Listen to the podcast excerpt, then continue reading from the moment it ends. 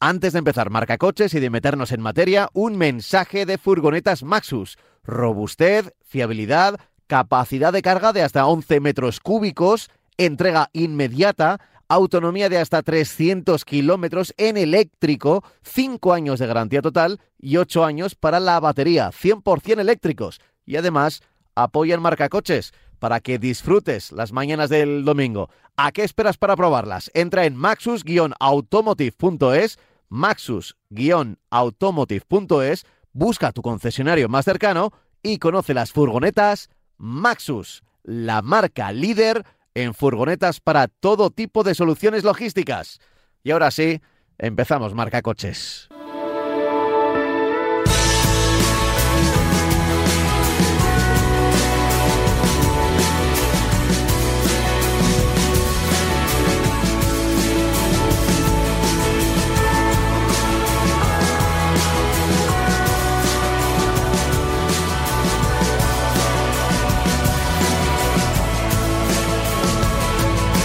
Baby, you've been going so crazy. Lately, nothing seems to be going right. Solo, why do you have to get solo? You're so, you've been waiting in the sun too long. But if you sing, sing,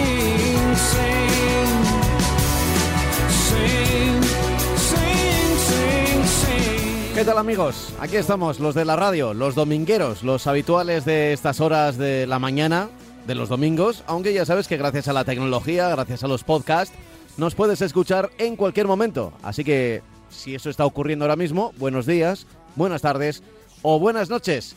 Aquí hablamos precisamente del coche nuestro de cada día, de cómo nos movemos y de cómo nos vamos a mover en el futuro. Y lo hacemos con uno de los que más sabe, que es nuestro Francis Fernández. Hola, Francis, ¿qué tal? Muy buenas. ¿Qué tal, Pablo? ¿Cómo estás? Buenos días. Muy bien, muy bien. ¿Eh? Muy bien. Muy bien, porque, bueno, como sigo, digo siempre, aunque, so- aunque sea pesado, ha llovido mucho y lo que pasa es que estamos llegando ya a este verano que a mí me da mucho miedo, Ajá. las temperaturas que anuncian. Pero bueno, tendremos que resignarnos y buscar un sitio fresco o estar metidos debajo de una ducha, ¿no? Bueno, bueno, qué, qué buen sonido, ¿eh? Tengo que decir que con el que ¿Sí? llegas, ¿eh? Sí, sí, sí. Eh, Estamos, estamos a distancia otra vez, Sí, sí. pero ya hemos eh, mejorado el sonido casi casi a requerimiento, no solo también de nosotros mismos, que siempre lo intentamos, pero a requerimiento de algunos oyentes que siempre nos decían, oye, a Francis se le oye a veces un poco más bajo o se le oye de una manera distinta. Bueno, creemos que poco a poco nos ha costado, pero eh, vamos solucionando La- eh, este y mejorando el sonido. la tecnología que no deja de avanzar, ¿no? O sea, Sí, que es sí. algo espectacular, vamos, a mí me tiene maravillado en todos los sentidos, ¿eh? Y en el sentido y en el campo del automóvil Bueno. más todavía, por supuesto. ¿Qué te voy a contar? En fin, oye, eh, cosas, cosas que vamos a contar en el día de hoy. Antes de nada, el correo electrónico, que luego se me olvida. Marcacoches, que así se llama este programa, marcacoches arroba radiomarca.com. Marcacoches arroba radiomarca.com y ahí puedes enviarnos cualquier duda, sugerencia, eh, planteamiento, consultorio sobre una compra, por ejemplo, que suele ser lo más habitual, tú mismo, ¿eh? Marcacoches, arroba radiomarca.com y enseguida además eh, daremos cuenta y leeremos unos cuantos correos que nos han llegado estos últimos días. Eh, Antes, antes de Sí, entrar en harina, quisiera dime. hablar un poco, porque no te lo paso en contenidos, pero vamos, quisiera hablar un poco de... Hemos estado hablando continuamente de la avalancha de coches chinos que, van a llegar a Europa, de cómo están llegando con unos buenos precios, con una buena calidad, también hay que decirlo, con buenas ideas eh, a la hora de definir, de hacer el diseño de los coches, eso también es interesante. Y ya tenemos pues eso las primeras protestas ya en el 2022 eh, Macron eh, dijo que bueno que había que pensarse la manera de evitar que China nos, nos, nos fundiera, nos, nos, nos invadiera con su producto. Eh, es cierto que en Europa se está aprovechando de los bajos costes de producción de China y está fabricando coches en China, con lo cual no deja de ser una cosa un poco llamativa. ¿eh? Pero vamos, ya ha comentado que hay que, y está proponiendo eh, que se realicen eh, unas que todas las medidas que hay proteccionistas en el sentido de que se, se, eh, subvenciona la compra de un coche, aunque luego te lo, te lo cobre Hacienda, pero te dan 7.000 euros por la compra de un coche eléctrico, en Francia creo que son 8.000, pues que solamente suceda cuando los coches están producidos en Europa, cuando los coches son europeos. Eh, y que los chinos hay que dejarlos fuera. Eso no deja de ser establecer una, una especie de arancel, un arancel que no va a durar siempre, porque claro, evidentemente estas medidas, yo no sé, en Alemania ya han desaparecido, en, Francia se mantienen, pero no sabemos cuánto, o sea, pueden desaparecer de un mes para otro. Con lo cual, bueno, pues ya tenemos ahí esa preocupación que tiene, sobre todo Macron, porque es el que lo ha, el que lo ha eh, defendido más, o lo, lo ha comentado, dice que se ha encontrado un resquicio legal para eh, que las relaciones con China pues se pueda hacer, porque la Unión Europea, digamos que tampoco puede eh, discriminar los productos que se importan si no hay aranceles pues no, no, se, no se pueden poner medidas, otras puertas al campo, ¿no?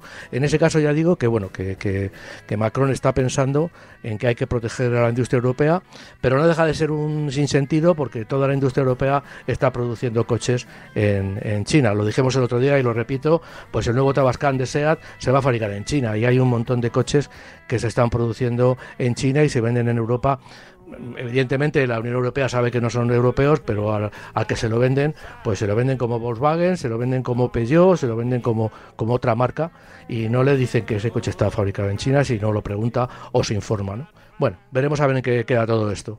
Vale, eh, veremos. Veremos a ver qué, qué, ocurre. Siempre el mercado chino, del que recibimos un montón de correos electrónicos, ¿eh? Eh, y siempre nos, nos dicen, de, de, unos meses a esta parte, ¿eh? no, no, digo siempre, pero de unos meses son habituales. Oye, esta marca china que he escuchado, claro, claro, claro porque al que, final... Bueno, es que hay muchas marcas chinas que están entrando en Europa y, la, y la, la, los, los, oyentes, los conductores, pues no saben muy bien. Yo lo que digo es que todo lo que se vende en Europa reúne unas características similares. Entonces, bueno, pues no, no hay problemas ahora mismo con que una marca sea peor que la otra o se vaya a estropear más. Evidentemente pueden tener fallos, como tienen todos, pero yo creo que no hay unas mermas de calidad y sobre todo tampoco hay una disminución excesiva, vamos, excesiva, una disminución en la seguridad.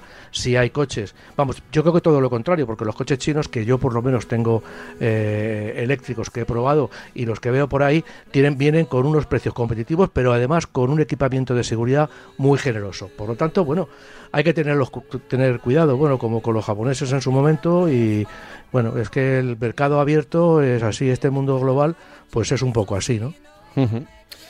Bueno, pues eh, en efecto, poco a poco aquí te iremos contando y, cuando podamos probarlos, porque claro, nosotros estamos acostumbrados a, marcas europeas que están asentadas ya en nuestro territorio, que tienen departamentos de comunicación, que a los periodistas que estamos en el ramo nos dejan probar un coche, hacer una prueba dinámica, es decir, de, en movimiento dentro de él, en, en, no controlada, te, la, te lo pueden dejar varios días para que puedas testearlo.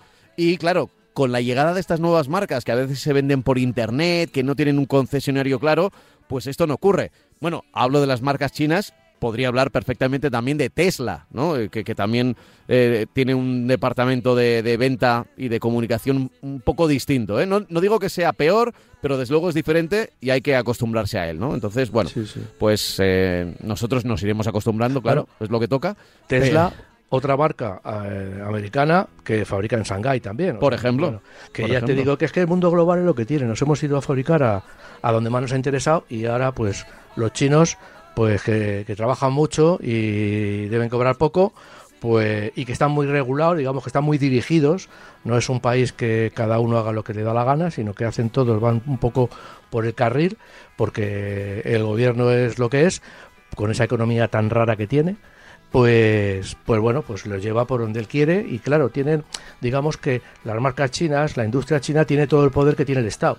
Es decir, eh, como están un poco, no son ninguna marca independiente de que, bueno, que sea un tío que la tenga, no, el Estado está detrás de todo eso, con lo cual, bueno, pues digamos que el apoyo, el apoyo del Estado a cualquier empresa es muy importante. Y en China son casi todas, son, de, son de, del gobierno, por decirlo de alguna forma, así un poco rápida y claro, pues lógicamente tienen ayudas y, los, ya digo que lo están haciendo bien, tampoco en ese sentido tampoco es un, un problema que, que, se, pueda una, un tema que se pueda criticar, ¿no? Vale. Eh, veremos eh, cómo nosotros ¿Cómo también nos adaptamos a los nuevos eh, a, a- a los nuevos tiempos. Eh, por cierto, eh, hablando de marcas, eh, de marcas que de repente llegaron a nuestro mercado casi casi sor- eh, por sorpresa, tenemos que hablar de Sangyong, Pues sí, estuvimos de- en la... de una prueba, ¿no? Sí, sí, estuvimos en, en- en el- en la toma de contacto. Es el, el San John Muso Sport, es un pick-up. Eh, hacía tiempo que no tenía un pick-up vendido en el mercado europeo. Eh, San John ahora mismo ya forma parte de, un, de una, un- un- una empresa enorme eh, y precisamente dentro de unos meses, dentro de un tiempo, no se sabe todavía cuánto, pero va a cambiar de nombre. Eh, va a desaparecer San John, se va a llamar como la empresa, ¿no? Entonces, bueno, pues eh, tiene, tiene, noticias, aparte del producto, van a tener noticias eh, también de cambio un poco de la fisonomía de la, de la empresa, de, de- del nombre de la empresa y de, y del- sobre todo también los logotipos, en fin, va a cambiar profundamente. En este caso, bueno, hemos probado el Muso, el Muso eh, Sport, que es un- como ya digo, un pickup. Bueno, coincidió que, que como el importador de San John y el importador de, de Subaru es el mismo, pues eh, en el mismo sitio cambié el Subaru Solterra que probamos la semana pasada con el con este a este pickup. Y claro, bajarte de un coche eléctrico eh, suave, que no se le oye nada y meterte en un pickup, pues es un poco que son coches menos refinados, evidentemente, y lo vamos a, a desarrollar, pues mm, te da un poquito de dice, bueno, ¿dónde me he subido, no? Pero poquito a poquito la verdad es que te vas olvidando de, de la suavidad del, del, del Subaru y vas viendo, digamos, las, las enormes virtudes que tiene eh, este coche. No estamos hablando de un coche eh, que busque confort y busque comodidad, porque lo que busca primero que es un coche para profesionales, es decir, eh, tiene una versión Pro, que es la profesional, y luego han sacado, pues para el usuario, para muchos usuarios que cada vez lo están viendo con mejores ojos este segmento de coches, pues te venden dos, dos versiones, con que la, que la única diferencia que hay es con el eje, un- con un eje rígido atrás o con una suspensión independiente. Nosotros hemos probado el que lleva un eje rígido detrás, que bajo mi punto de vista es el mejor por si, si queremos hacer todo terreno y salirnos de las rutas eh, al- al- asfaltadas, ¿no? Es un buen compromiso entre lo que es un coche eficaz en campo, muy eficaz en campo. Ya digo que si queremos tener un todoterreno auténtico deberíamos irnos.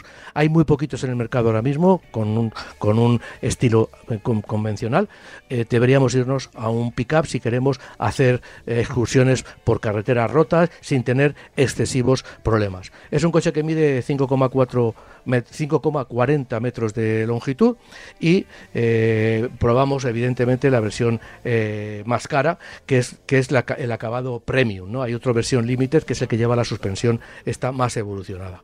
Que está mejor para circular por asfalto es más cómoda para circular por asfalto porque no tiene esos movimientos laterales pero eh, en campo desde luego eh, se, mu- se muestra un poco peor que este que hemos probado no su aspecto exterior es muy atractivo eh, tiene mil accesorios tiene desde la tapa para la caja trasera, tiene eh, unas barras antivuelco posteriores, tiene un cofre que se puede meter en el, en el, en el, al principio del, del- del maletero, llamémosle maletero, de la, de la superficie de carga. Eh, tiene una superficie de carga de 1,61 metros de largo sin cerrar, de 1,57 metros de ancho y 570 milímetros. Es difícil que no nos quepa aquí pues las bicicletas, lo que llevemos, aunque también hay eh, accesorios para sujetar, poner una especie de vaca sobre la, sobre la caja y poder ahí sujetar las bicicletas en este caso. ¿no? Eh, el interior es prácticamente el de un turismo. Es un coche con buena calidad de, elementos. eh, le ha pasado un poco lo que le ha pasado a todas las marcas eh, coreanas ha evolucionado muchísimo hacia una calidad de producto, una calidad de ajustes, una calidad de materiales mucho mejor que antes. ¿no?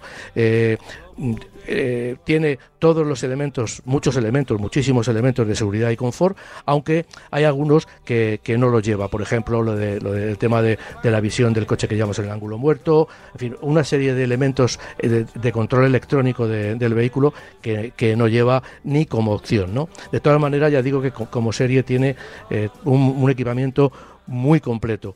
Eh, en, la, toma de contacto ya lo probamos fuera del asfalto y desde luego nos dejó un excelentísimo sabor de, de boca. Eh, si que, como sigo y, digo y repito, si queremos tener un coche para todo terreno, eh, este podría ser uno de ellos. Los pick-up generalmente son porque tienen este caso, en este, en este caso es un tiene una transmisión tradicional lleva eh, un motor de 2,2 litros, 202 caballos, que a nivel de prestaciones sorprende porque podemos ir muy deprisa con este coche. Eh, no es que la velocidad de paso por curva sea muy elevado, evidentemente, pero cuando hacemos un viaje, desde luego no, nos no se nos va a eternizar. Eh, además, lleva una tracción conectable, podemos ir en tracción en propulsión posterior, podemos conectar eh, mediante una, una, ruleta que tenemos en, el, en, la consola central, podemos conectar las cuatro ruedas motrices largas y luego tenemos una tercera posición en el que eh, ponemos la reductora con cuatro ruedas motrices. Este es verdaderamente el encanto de, este tipo de vehículos, porque con una reductora y las cuatro ruedas motrices es difícil que una subida o que un tramo con barro, con nieve o con asfalto se nos, se nos haga difícil. ¿no?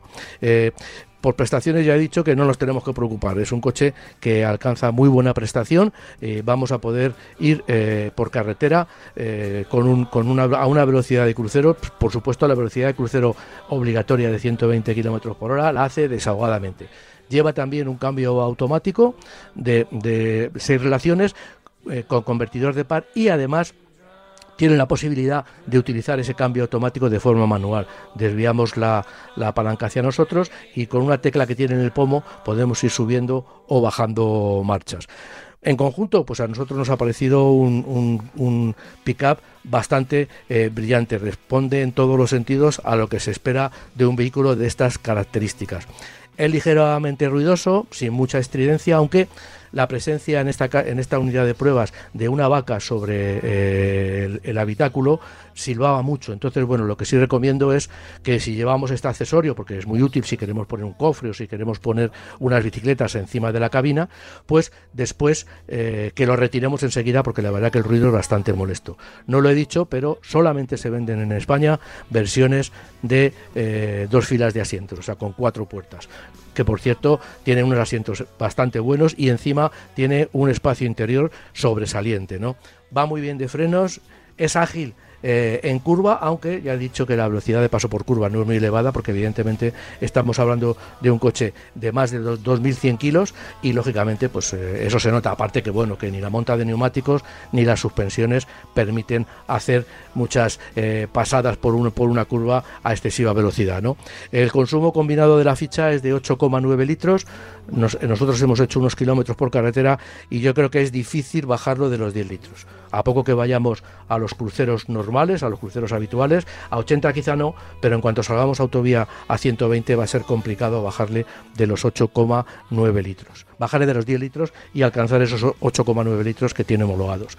El precio, pues el precio de esta versión premium, eh, sin, sin opciones, sin todos los accesorios que lleva. La verdad es que no lleva, la única opción que lleva como opcional es la pintura metalizada, el resto son accesorios que podemos ponernos porque lleva un montón de accesorios para personalizar el vehículo, desde tapar la caja hasta llevar una especie de cortinilla que ponemos por encima de la caja para que podamos llevar un maletero cerrado, un montón de cosas. Bueno, pues el precio son 40.046 euros. A este precio ya está sumado el IVA, porque todos este tipo de vehículos, cuando nos dan el precio en, en el concesionario, no incluyen el IVA, porque como son vehículos comerciales, los vehículos comerciales te los dan sin el IVA porque suponen que tú vas a pagar el IVA y luego te lo vas a desgravar. Entonces, eh, el coche pues no te lo dan eh, sin IVA. Eh, tiene, por curiosidad, tiene otras versiones. Tiene una versión, la versión Pro 4x4, que lleva caja de cambios manual, cuesta 35.974, lo que pasa que es una versión mucho más austera porque está dedicada al trabajo. Esta misma versión con cambio automático sube a 38.010 y luego la versión tope que es la Limited 4x4 con caja de cambios automática, cuesta 43.440. No es un coche barato, pero está en la línea de lo que cuesta cualquier, eh, cualquier eh, pickup de estas características, con el, con el aliciente de que sus 202 caballos de potencia, la verdad es que nos mueven espectacularmente. Bueno, entonces eh, eh, es bastante positivo por lo que, sí, la verdad es que, ¿no? hombre, lógicamente no le podemos pedir peras al olmo. Es decir, es un coche alto, cuesta trabajo subirte, es un aunque le pongan los, los, estribos laterales, unos estribos laterales que lo lleva para que te puedas subir al coche, es un coche que de suspensiones pues no va, no va, es, no es excesivamente cómodo, lleva, lleva unas suspensiones, como he dicho, el eje de giro trasero, pues que se nota que cuando sube una rueda pues tira de la otra y entonces tiene siempre un movimiento atrás de vaivén pero eh, es lo que hay. No es que sea eh, peor que otros coches de este, de, que otros pick-up rivales, porque todos adolecen de lo mismo. ¿Por qué? Porque son coches que si quieres una cosa, pues no puedes tener otra. No puedes tener unas suspensiones súper normales, unos amortiguadores, unos, eh, una suspensión destinada al confort, unos neumáticos para cómodos, porque tengan la, los, los flancos muy blanditos, y luego te quieras meter en campo con las garantías que te da este coche, porque ya digo que te puede meter por sitios que directamente a lo mejor andando no puedes subir, ¿no? Entonces, bueno, yo creo que en ese sentido, pues eh, lo han hecho muy bien los de los de San John, porque es un producto competitivo por prestaciones y competitivo también por, por precio. ¿Cuánto, ¿En cuánto estamos? En 40.046 esta versión que hemos comprado. Ojo, digo con IVA, con el 21% de IVA incluido, porque ya digo que estos precios, me acuerdo de la presentación cuando nos dieron los precios, pues nos dieron los precios sin IVA y parecían coches súper baratos. Y bueno, pero claro, es que... Hay que sumarle el 21%. El 21% de, de, menos, ¿no? Pero bueno, para conductor normal, que yo considero que a todos los oyentes, vamos, si tienen una empresa, lo pueden poner a nombre de una empresa y evidentemente a, a todos estos precios que he dado se le puede quitar el 21% del IVA, con lo cual el precio es todavía mucho más competitivo. Vale, vale. Bueno, pues eh, queda dicho. Eh, hemos presentado este Sang-Yong. Lo cierto es que cuando llegó, si no me equivoco, llegaba con la imagen de Pau Gasol, ¿verdad? Y creo que en los pues primeros anuncios de su llegada a pues España... No, lo sé, no lo sé. Mm. ahí me pillas. Igual, no, pero igual mi memoria últimamente me traiciona bastante, ¿eh? o sea que puede que no. Pero igual algún oyente nos puede ayudar, pero me da a mí que, llegó con Pau Gasol. es un coche que, se empezó a vender hace muchos años porque se empezaron a importar, pero con todas las vicisitudes que ha vivido eh, la marca, pues se han vendido en otros, se, han seguido vendiendo pick-up de, de San John en otros países, pero a Europa pues dejó de venir y ahora lo trae porque bueno, yo creo que, que yo, y yo lo confirmo, que tienen muchas garantías de luchar de tú a tú con muchas de las marcas establecidas en España, pues todas casi todas japonesas o el o el Ford Ranger o el nuevo Volkswagen Amarok que también eh, va a llegar y de hecho lo tengo aquí apuntado para, para hacer una, una, reseña. En este programa no, pero seguramente en los próximos. Bueno, pues estaremos pendientes. ¿Te parece que leamos algún correo electrónico de la gente que nos ha enviado a marcacoches.radiomarca.com? Pues mira, e-, este simplemente es un pensamiento que firma José. Dice, eh, soy José, vivo en un pueblo cerca de Madrid llamado Las Matas. El domingo pasado, mientras estaba escuchando el programa, le oí decir a Francis que a él no le gustaban mucho los sub. Francis, tengo que decirte que a mí personalmente me gustan más los familiares llamados también Station Wagon. Sin embargo, cuando uno ha sobrepasado los 70, el sub es el coche ideal. Eh, y si tiene cambio automático, mejor, con todo tipo de ayudas. Espero que sigáis muchos años en antena. No le falta razón a nuestro oyente porque es verdad que, que, la altura donde, donde, donde puedes conducir en un sub pues ayuda bastante porque tienes una, una visión mucho más general, ¿no? Aunque sabes lo que pasa, que por ejemplo, tanto en este coche que hemos probado hoy, el, el, San John, como en el pasado, el, el Subaru Solterra, no te cuesta bajarte, te cuesta subir. Casi tienes que poner un escalón para subirte al coche, porque son, bajo mi punto de vista, muy altos, ¿no? Efectivamente, los sub, mm, pues, oye, yo respeto eh, todos los gustos, de todas maneras, eh, si el 60 y tantos por ciento del mercado es ya sub y se están lanzando sub todos los días, pues a mí me parece que, bueno, yo no tengo nada que decir, o sea, cada cual se está comprando el coche que le gusta y desde luego no se le puede negar a los sub eh, una, un atractivo que trasciende muchísimo, porque también es verdad que toda la gente que se compra un SUV está haciendo un mayor esfuerzo económico para comprarse un vehículo que si se comprara un coche tradicional. Eh, pero bueno, eh, cada uno tiene sus... Yo, pues a lo mejor cuando llega la edad del oyente, que no me falta mucho, pues a lo mejor seguramente, eh, pues bueno, yo todavía me muevo bien, no me molesta mucho bajarme de los coches, de un coche no tradicional aunque entrar es muy fácil porque te tiras y te caes ahí abajo. Ah, digo, estoy hablando de un, de un station wagon convencional, un coche tradicional. Pero desde luego a mí lo que pasa es que eh, son muy cómodos los sub, eh, bueno, circulas bien, circulas muy bien, o sea, digamos que el coche no se los puede criticar.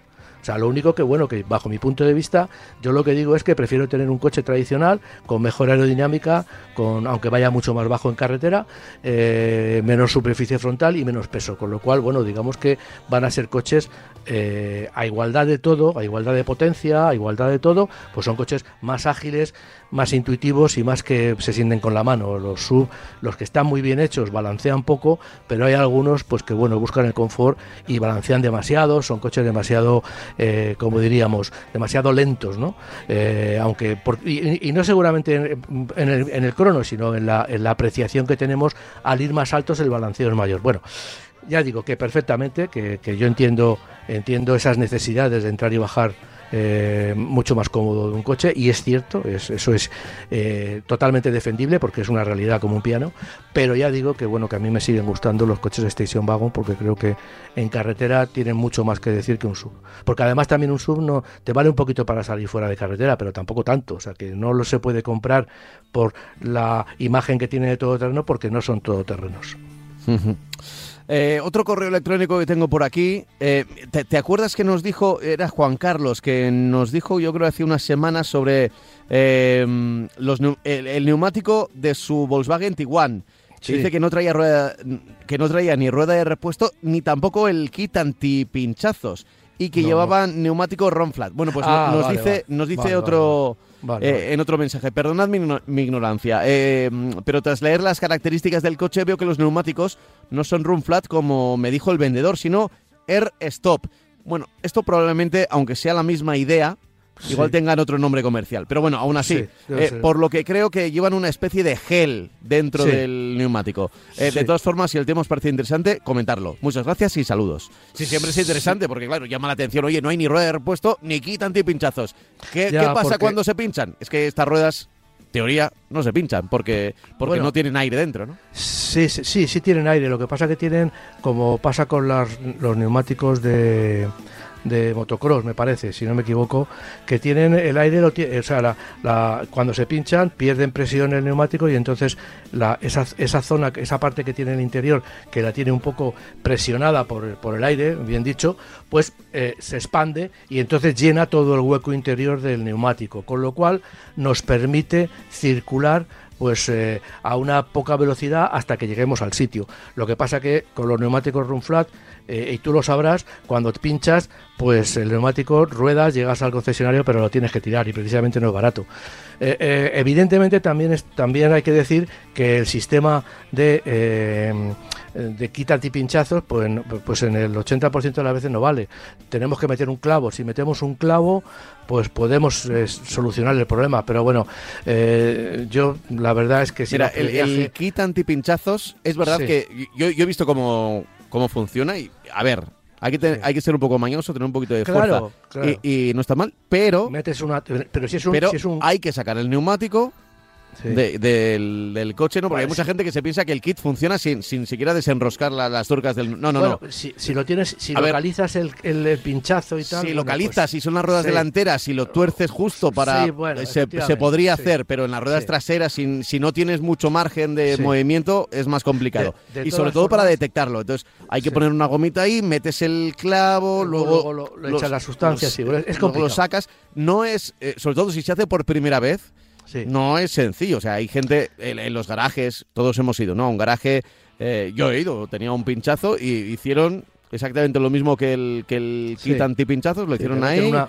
y te cobran nada, te cobran 15 euros o una cosa así, Sí, no, no, por- no es nada. por- pero ellos lo hacen prácticamente todos los días, están muy acostumbrados Claro, claro. y meten el. Es como una- un abridor de botellas de estos de los Eso es, antiguos. que se mete, se mete una tela, un, un- un- Sí, una como especie de cuerda, por sí, llamarlo de alguna manera. Una cuerda de goma y tal. Exacto, se que mete dentro. cuando se mete por presión y por la por el liquidillo después. Claro, luego el pues, líquido eh, eh, ca- cauteriza. se- Sí, digamos se- que, que el- desaparece el- ese agujero, pero de todas formas, a mí me sirvió un tiempo y luego dejó de servir.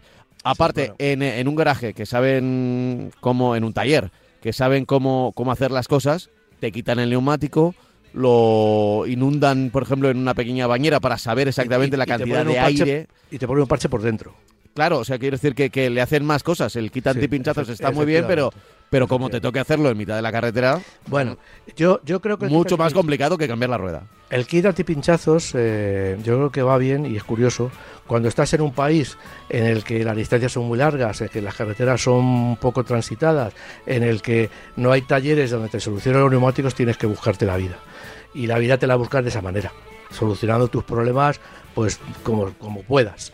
Eh, lógicamente yo muchas veces he criticado el sistema de kit antipinchazo porque cuando tienes una raja en el, en el neumático no lo puedes solucionar y las marcas me han dicho, bueno, pues llamas a la asistencia y es cierto.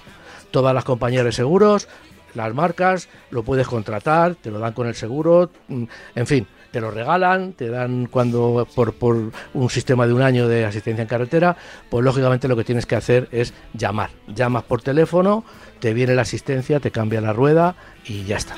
Eh, bueno, pues te soluciona el problema en una palabra.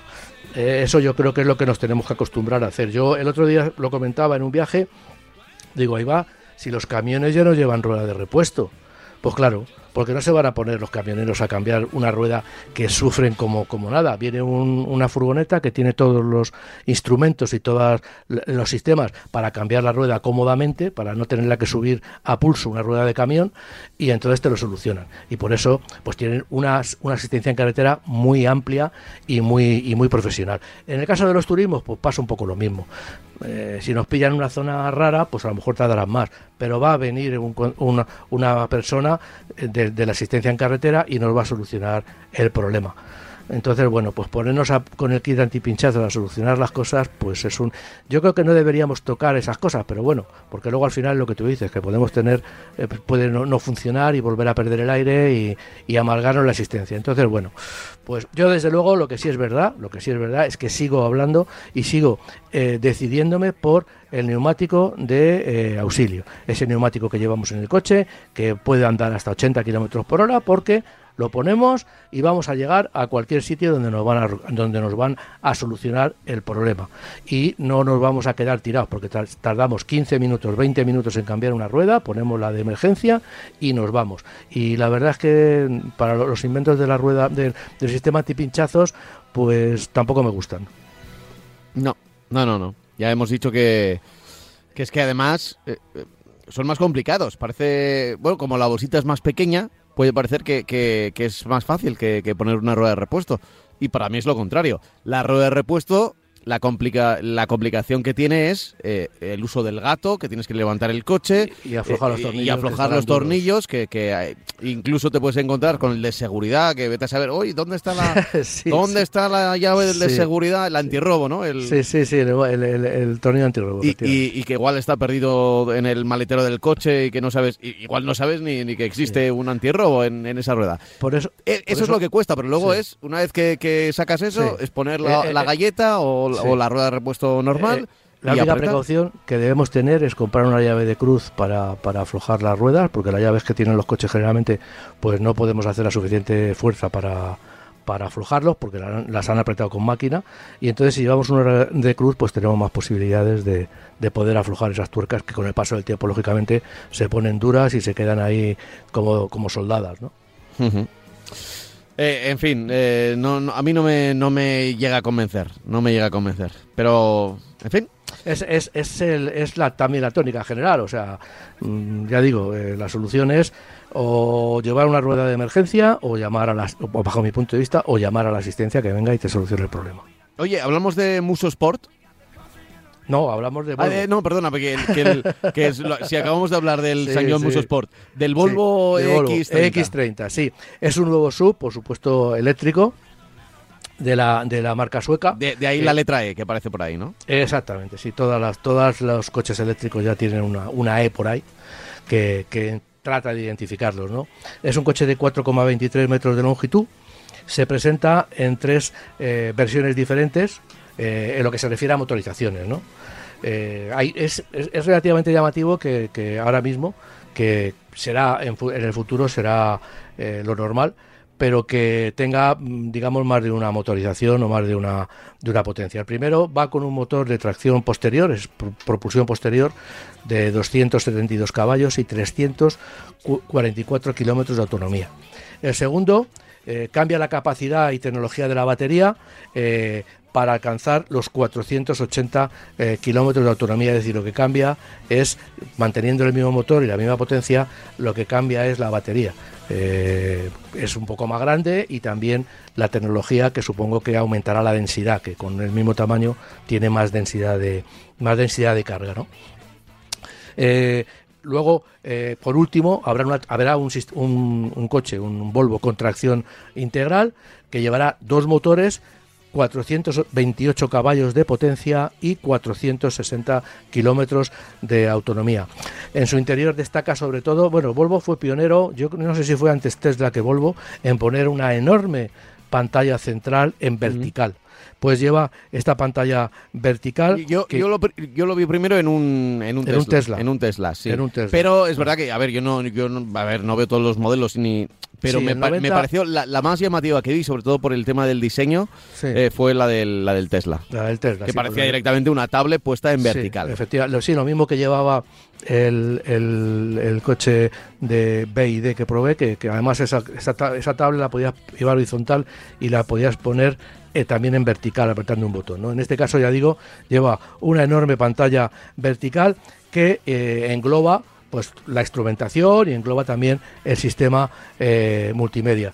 Tiene dos maleteros, han querido aprovechar mucho el espacio, uno delante en el que va a llevar todos los cables, ya sabemos que los coches eléctricos vamos a tener mm, bailando, vienen con su fundita, pero la verdad es que no vamos a estar, cada vez que lo utilizamos, no vamos a estar enrollándolo perfectamente, metiéndolo en su bolsa, sino que bueno, lo lógico es que lo enrollemos un poquito y lo metamos en el maletero. Bueno, pues este lleva en la, en la zona eh, delantera, lleva un pequeño maletero para que podamos llevar eh, los cables de recarga. Y luego lleva atrás otro de 318 litros. Como es normal en Volvo, pues va a tener una versión Cost Country, que, que significa que va a ir un poquito más alta, va a llevar adornos exteriores de carrocería, va a llevar las barras de, techo y eh, va a costar alrededor de 37.000 euros en la versión básica y llegará a finales, lo venden, lo venden lejos, a finales del año que viene. Va a tener, ya digo, la versión básica 37.000 euros y a finales del año que viene. Vale, bueno, eh, es, es el Volvo, como siempre, a pesar de los años que han pasado, eh, y no sé por qué razón, pero en el colectivo, dentro de, el imaginario popular, eh, sigue estando el tema de la seguridad. ¿Por qué? Bueno, pues por muchas razones. Porque se lo ganaron, porque inventaron el, cinturón de seguridad de, tres puntos, por ejemplo, que es el que seguimos. Uno de sus ingenieros, efectivamente. Claro, que es lo que seguimos teniendo en nuestros coches a día de hoy y que eh, creo que eh, una vez lo contamos aquí, creo que dicen que es el invento que más vidas ha salvado en la historia de, la, humanidad. Por supuesto, por supuesto. ¿Eh? Desde que los coches llevan cinturón de seguridad de tres puntos, se puede decir que más que el airbag, más evidentemente el conjunto de todo es espectacular, lo, seguro que vamos y la cantidad de vidas que han salvado. Pero el cinturón de seguridad hay un antes y un después entre llevar el cinturón de seguridad estos que llevaban que no eran ni siquiera eh, que no que no eran de tres puntos vamos de tres puntos el cinturón de seguridad en una palabra fue lo que inventó. Era como el de los antes era como el de los aviones, el que era como bueno, íbamos en iba solamente en bandolera y la verdad es que fue un invento extraordinario. Luego se ha ido perfeccionando con los tres puntos, poniendo el ventral y el de y luego por supuesto en competición eh, y me consta que mucha gente lo lleva también. Lo que pasa que es muy incómodo el de el, que lleva los arneses, que llevas una sí, ese es el de 6 es mucho más mucho más seguro. Pero sí, la verdad es que además se da una circunstancia y es bueno que esto se sepa también que este ingeniero de Volvo, que lo inventó para la marca, pues Volvo creyó que el, que el, que el cinturón de seguridad lo patentó, evidentemente, pues era tan importante para el conductor, para las personas, que levantó la patente y dejó que todas las marcas, todos los, los, los fabricantes pudieran usar ese nuevo elemento de seguridad en sus coches. Fíjate que, que, por muy poco que se hubiera llevado en la patente, imagínate, ¿eh? imagínate que se hubiera llevado un, una centésima de, euro de cada coche fabricado desde entonces. Efectivamente. De cada vehículo que utilizara, que, para la producción utilizara esa patente y que tuvieran que... pagarle una pequeña parte, que sería mínimo, pero claro, eh, en una producción masiva. Bueno, cada coche tendría pues eh, los dos delanteros, y bueno, los traseros se incorporaron más tarde, pero, pero los dos delanteros seguros, ¿no? Seguro, sí, sí. Y fue, ha sido una, una, una, eh, una, un añadido a la seguridad que yo creo que es fundamental. A partir de ahí se desarrollaron todos los sistemas de airbag, eh, los cinturones retráctiles, en fin, una serie de sistemas. Se fue perfeccionando el cinturón de seguridad, pero desde la base, eh, la verdad es que hay que, agradecer a, este ingeniero y a, y a Volvo el hecho de que dejara a todos los fabricantes que utilizaran esa patente libremente, porque la verdad ha contribuido para salvar a muchas vidas en la sociedad, ¿no? Y Volvo, como decíamos, a, a pesar del tiempo que, que ha ocurrido y que habrán cambiado los jefes, los directivos, los CEOs que se llaman ahora, el director general, sigue manteniendo también ellos mismos un poco la idea de, de la seguridad, ¿no? De, de- Sí, bueno, eh, bueno. y- y- de, de- de cómo de cómo tienen que ser los coches y de, y de sobre todo de cómo ir más seguros en ellos. Luego, Han- han es verdad que, que hay otros inventos que también han servido a la seguridad que no son de Volvo, pues yo que Sí. sé, ABS, que es de, si no me equivoco, de Mercedes, o los airbags, o... Sí. Pero, Han- bueno, ha- han desarrollado sistemas eh, eh, curiosos de seguridad que bueno han tenido los días se han usado pero tenían los días contados. Ah, tenían llevaban tenían un sistema de absorción de impactos laterales que era eh, una- unas vigas en el chasis que se desplazaban interiormente y absorbían mucha energía para evitar que el golpe nos diera a nosotros en los hombros eh, de una de una manera muy fuerte. Luego también tenía desarrollaron un sistema eh, junto, vamos, también lo utilizaba Audi que consistía en que el motor eh, eh, separara el, el- volante de nosotros. Ahora ya eh, por, por fabricación lo que se hace es que el volante en un impacto frontal se va hacia arriba, la columna de dirección, aparte de partirse y de estrecharse, de, cortarse, pues se, se, se hacia arriba. Es decir, Volvo siempre ha estado muy preocupada por la, por la seguridad. Eh, y bueno, en, en- todos los países y la verdad es que ha sido un, un- pionero en muchos elementos. Lo que pasa es que, bueno, pues ahora mismo con la electrónica, pues hay muchísimas marcas que nos ofrecen la misma seguridad que, que- que Volvo, aunque en muchas cosas, ya digo, la marca sueca sea, bueno, marca sueca o marca china, porque ya es eh, forma parte de un emporio de, de marca china. En Lincoln Co, por ejemplo, el Lincoln Co que se vende aquí en España, pues tiene tecnología eléctrica de Volvo. Bueno, pues ya digo que, que- fue pionero en algunas cosas, pero bueno, ahora pues no es que sea más seguro, pero tampoco menos segura, evidentemente, que cualquier otra marca, porque es una, una empresa eh, con una mentalidad nórdica y, la, la mentalidad nórdica lo que tiene es lo mismo, por ejemplo, que dicen, ¿dónde se ha desarrollado más el teléfono móvil? Ahora está desarrollado en todo el mundo, pero donde se, desarrolló de una manera más rápida y que todo el mundo tenía un teléfono móvil era en los países nórdicos. ¿Por qué? Pues porque perderte en Suecia en invierno o de noche, pues puede significar que te mueras por el frío. Eh, entonces, bueno, por eso hay cosas como los coches que Volvo. También hay otra cosa que quiero destacar. Los Volvo estaban hechos para que no se pararan. Aparte de la seguridad, lo mismo que lo del teléfono móvil, estaban hechos pensados en que no se pararan, no se estropearan. Porque pararse un coche eh, al norte de Suecia, al norte de Noruega, eh, de noche en invierno, puede ser un problema bastante gordo. Ya, ya, ya. eh, eh, también, por ejemplo, leí en su momento que, claro, no era lo mismo un freno de mano para, para el mercado nórdico que, fabricar el freno de mano para, para el mercado europeo, que nosotros, eh, digamos, el, sur de Europa o, el, o de Centro Europa, ¿no? Que nosotros utilizamos el freno de mano para cuando se aparca el coche y, ya está. Y que, eh, pues, por la existencia del hielo, muchas veces allí también se utilizaba para eh, eh, llevar el coche por las curvas. O sea, que, era, que era más sí. utilizado. A mí me, me parecía un poco exagerado, pero luego es verdad que hay No, gente que me dijo que me dijo allí que cuando, que cuando helaba veías a, a Sí. conductores habituales en, la- en las rotondas utilizar Sí, el sí, freno de mano visto- también. Yo he y yo he visto a personas muy mayores y mujeres muy mayores hacer contravolante, llegar a una curva, el coche se va de atrás, ellas solucionan el problema haciendo haciendo un, un contravolante, ¿no? De hecho, también te puedo contar otra anécdota que, que en, en los países nórdicos no están acostumbrados a que el coche apoye mucho. Por ejemplo, Finlandia. Finlandia o tiene o hielo o tierra, con lo cual siempre van cruzados. En los coches, pues lógicamente no están acostumbrados a que el coche apo- apoye mucho. Cuando viene un finlandés o un sueco a, Europa y, y- y circula por una carretera de curvas con asfalto, pues lógicamente el coche apoya mucho, balancea mucho, pero no.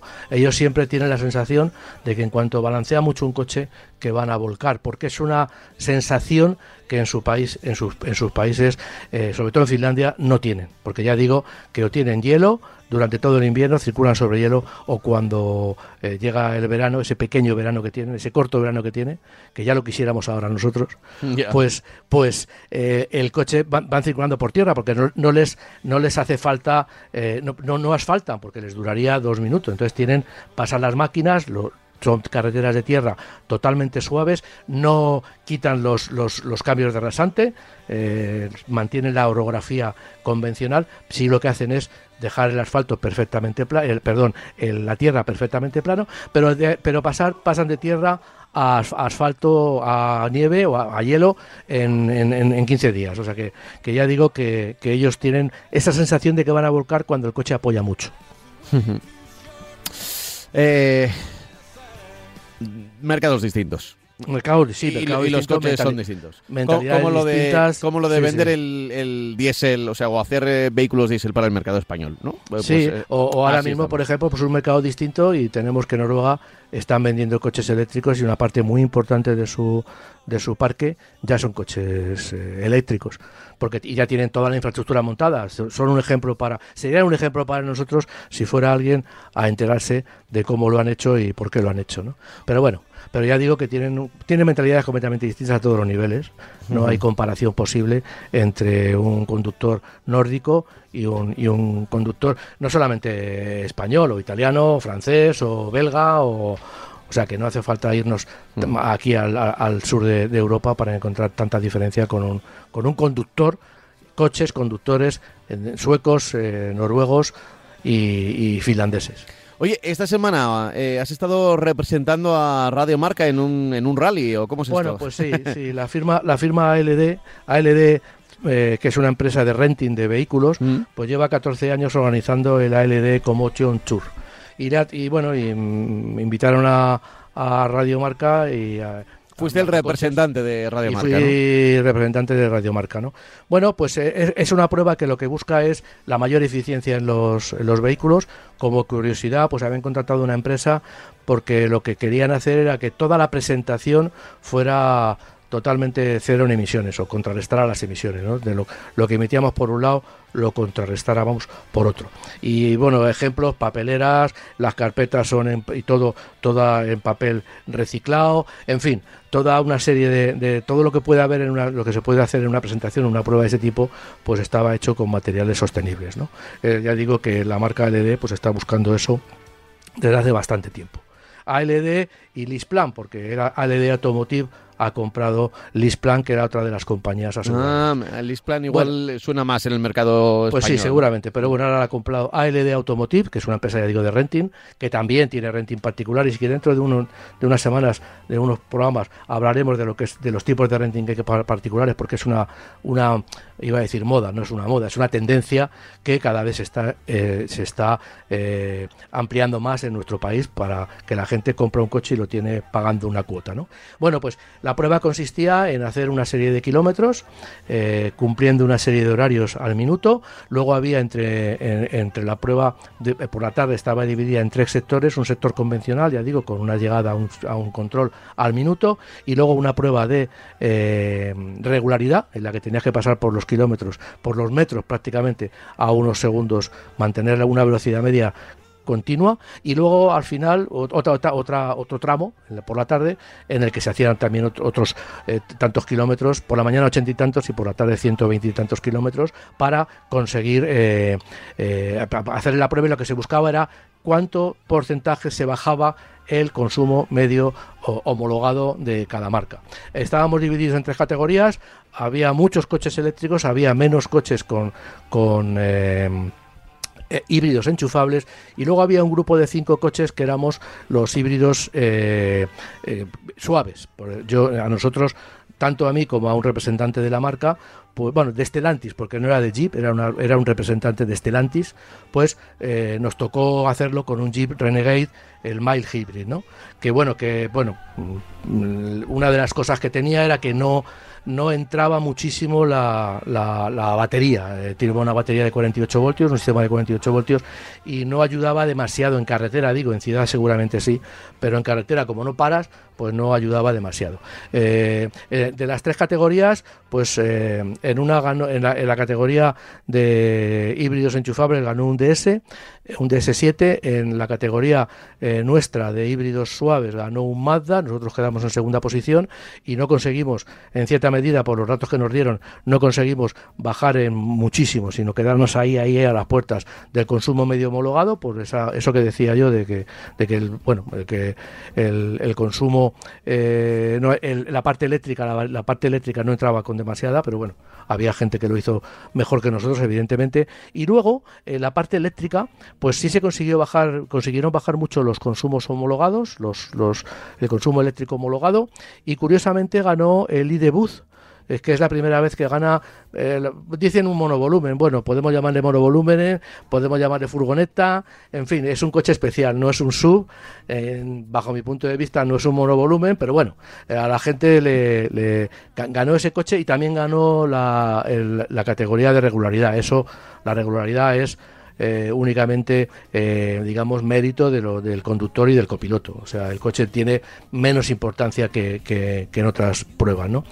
Y, luego, pues eh, en segundo lugar quedó un, un eh, ENIAC, el, el, ENIAC normal, y en tercero un Skoda ENIAC Coupé. Es decir, que todo se lo llevó, las tres primeras posiciones por lo menos, que fueron las que contabilizaron, pues se la llevaron todas los, representantes, en la categoría de coches eléctricos, los representantes de Volkswagen. Esto significa que no sé si es que dan unos consumos eh, homologados medios muy altos o que eh, la gente que condujo estos coches pues eran muy buenos conductores. Yo creo que había un poco de las dos cosas, pero de todas maneras hay que reconocer que el, el grupo Volkswagen había un ID, un ID3, había también un ID5 GTX, en fin, en fin había, había de muchas marcas, había eh, éramos en total 25 coches y yo creo que eran unos 15 o así, eran coches, 15 o 16 eran coches eléctricos, ¿no? Entonces, bueno, pues fue divertido, bueno, una cosa se realizó en, alrededor de, Zaragoza y bueno, eh, mucho calor porque evidentemente en esas pruebas de consumo pues no puedes utilizar el aire acondicionado eh, y hay que ir pues muy muy muy pendiente del de, estrés que te produce ya elevar la temperatura, pues encima vas con el aire acondicionado quitado y con las ventanillas cerradas y hizo, por la mañana fue más llevadero, pero por la tarde hizo bastante calor entonces te bajabas del coche empapado y bueno, pero a uno le valió más, más el esfuerzo que a otro, ¿no? Pero vamos, estuvo muy entretenido, es una competición que ya lleva cuatro, 14 eh, años, eh, con, dos de parada eh, por, por, por, el, por el COVID y ya digo que bueno, que, está teniendo mucho éxito porque de, de 10 coches que empezaron, ahora están 25 y las marcas la verdad es que publicitan mucho los resultados y sobre todo lo que quieren es participar.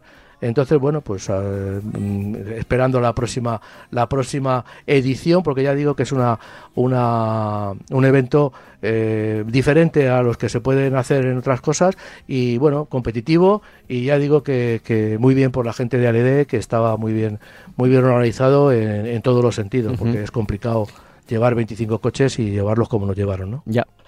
Oye, ya no nos queda demasiado tiempo, de hecho empieza a sonar ya nuestra música de despedida, cómo se pasa, ¿eh? Cómo se pasa La, horita hablando del coche, pero sí quería dejar eh, claro eh, que esta semana tenemos un nuevo nombre, un nuevo apellido, que a veces es hasta noticioso, sobre todo en una marca generalista como Renault.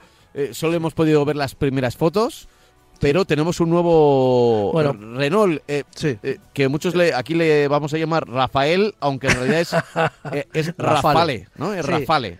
Sí, es un avión de competición que los años 30 me parece que entonces viene, de, viene ese, nombre viene de la aeronáutica, el Rafale, que sí suena efectivamente en España va a sonar un poquito. A Rafael, sí. Entonces bueno, es un coupé de es un coupé eh, que pero sub no tiene es un sub efectivamente es un subcoupé ah, ah. del tamaño de, por encima del austral y del tamaño del, nuevo Spice de Space que el Space nuevo ya sabemos que no va a ser un monovolumen vamos que no es un monovolumen que es un coche es un, sub mide 4,71 eh, eh, metros de longitud el Space mide 4,72 llegará en primavera de 2024 es el interior el salpicadero es prácticamente similar en los tres eh, vehículos y eh, su maletero es de 530 litros y el interior es bastante muy muy amplio.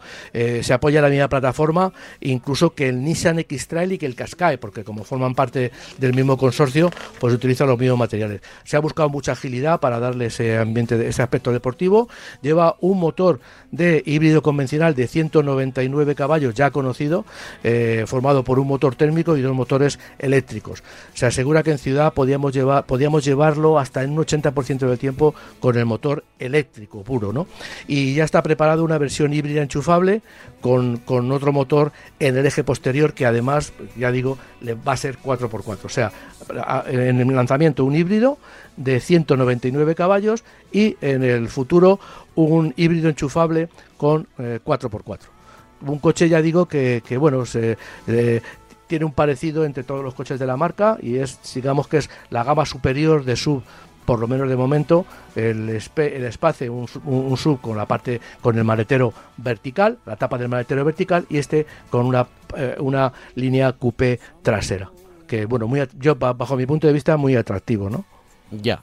Eh, lo cierto es que, que es, es bonito, el diseño. Todavía tenemos esas fotografías, hay bastantes, pero, pero son solo fotos.